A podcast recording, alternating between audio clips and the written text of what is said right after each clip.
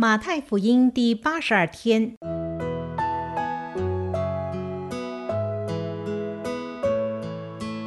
每日亲近神，惟喜爱耶和华的律法，昼夜思想，这人便为有福。祝福你，每日亲近神，神赐给智慧、平安和喜乐。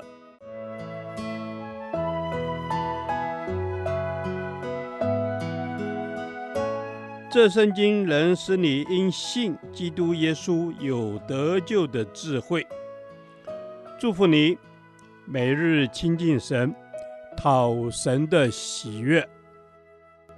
马太福音二十四章十五到三十一节，主再来的预兆二。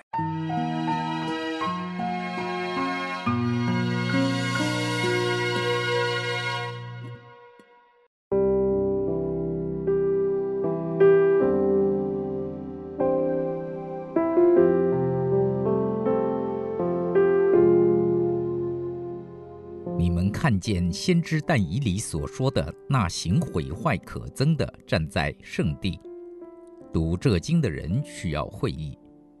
那时在犹太的应当逃到山上，在房上的不要下来拿家里的东西，在田里的也不要回去取衣裳。当那些日子，怀孕的和奶孩子的有祸了。你们应当祈求，叫你们逃走的时候不遇见冬天或是安息日，因为那时必有大灾难，从世界的起头直到如今，没有这样的灾难，后来也必没有。若不减少那日子，凡有血气的总没有一个得救的，只是为选民，那日子必减少了。那时若有人对你们说，基督在这里。或说基督在那里，你们不要信，因为假基督、假先知将要起来显大神迹、大奇事。倘若能行，连选民也就迷惑了。看哪，我预先告诉你们了。若有人对你们说：“看哪，基督在旷野里”，你们不要出去；或说：“看哪，基督在内屋中”，你们不要信。闪电从东边发出，直照到西边。人子降临也要这样。尸首在哪里，鹰也必聚在那里。那些日子的灾难一过去，日头就变黑了，月亮也不放光，众星要从天上坠落，天势都要震动。那时，人子的兆头要显在天上，地上的万族都要哀哭。他们要看见人子有能力、有大荣耀，驾着天上的云降临。他要差遣使者，用号筒的大声，将他的选民从四方、从天这边到天那边都招聚了来。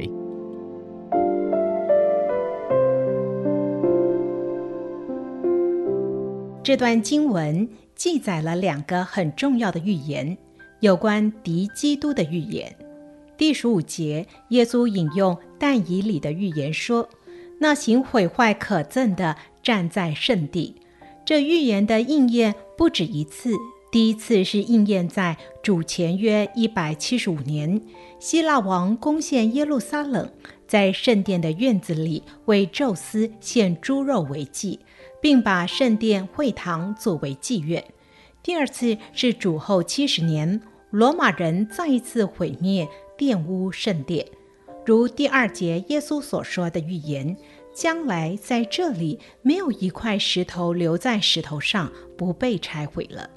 而最后的应验是主耶稣再临时，敌基督将会再次玷污圣殿。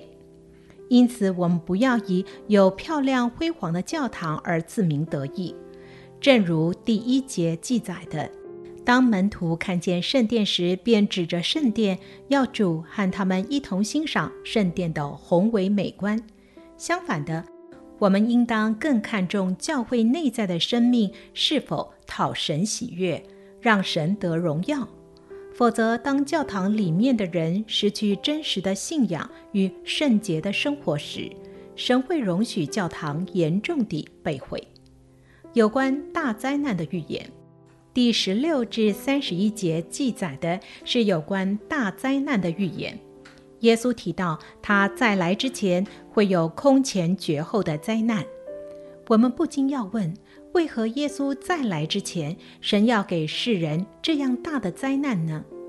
有人说是为了审判那些抵挡神的人，也有人说是为了让选民，也就是犹太人，能够在这样的灾难中回转归向主。如二十三章三十九节所记载的，他们会谦卑地说：“奉主名来的是应当称颂的。”主的审判中总是带着他的慈爱，但愿人能在神的怒气中回转归向耶稣。在这个大灾难的预言中，耶稣再次提到会有假基督、假先知将要起来，而且有许多人会被迷惑。为什么会有这么多人被迷惑呢？第二十四节提到，因为这些假基督、假先知会显大神迹、大启示，人就因此而相信他们。这是何等值得我们警醒警惕的事啊！今天也有许多基督徒会跟随某些能行神迹奇事的人，他们以为这一定就是神的工作。求主让我们不要因为人能行神迹奇事，就相信他是属神的，是神的仆人。撒旦也会行神迹奇事，所以我们必须在真理中慎思明辨，因为我们是认定主、跟随主，而不是跟随神迹奇事。主啊，保守我们在这末世能更警醒、更认真地来服侍你，预备迎接。耶稣的再来，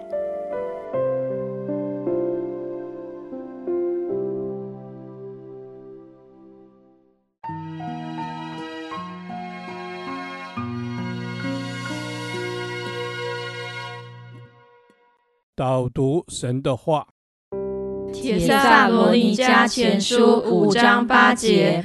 但我们既然属乎白昼，就应当谨守，把性和爱当作护心镜遮胸，把得救的盼望当作头盔戴上。阿门。主，我们是属乎你的，我们就应当谨慎自守的在你面前。嗯、主是的，我们是属乎你的，我们是属乎你的。主，我们的生命就应当谨慎自守。主，我们要把性和爱当做护心镜遮胸。哦，主啊，是的。我是属乎你的，我是属乎白昼的，就应当谨慎自守。主耶稣把你的信实和爱当做护心镜来遮胸。阿门。主，我们要把你的信实和爱当做护心镜遮胸，使你的信心和爱心成为我们的帮助。阿门。主，谢谢你给我们这么宝贵的兵器。主，借着信心跟爱心，可以来保护我们的心思意念。主，我们不受恶者的攻击。哈利路亚，主耶稣是的，信心和爱心都是你的属性。主，当我们把你的属性当做护心镜遮胸的时候，主，我们就可以抵挡这世界上仇敌一切的诡计。赞美你，阿门。主，当我们有这些武器的时候，我们就可以保守我们的心思意念。主，你也将得救的盼望交给我们，使我们可以当做头盔戴上。嗯。主，谢谢你，主，你不止保守我们，更给我们得救的盼望。主，当做头盔戴上。嗯、主，谢谢你，主，使我们是得保护的，使我们是得拯救的。阿门。是的，主耶稣啊，得救的盼望就是在于你，唯有你就是我得救的盼望。主，我要把你得救的盼望当做头盔戴上。这是我们的祷告，奉耶稣基督圣名求。阿门。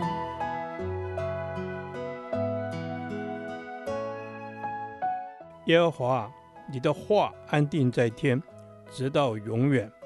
愿神祝福我们。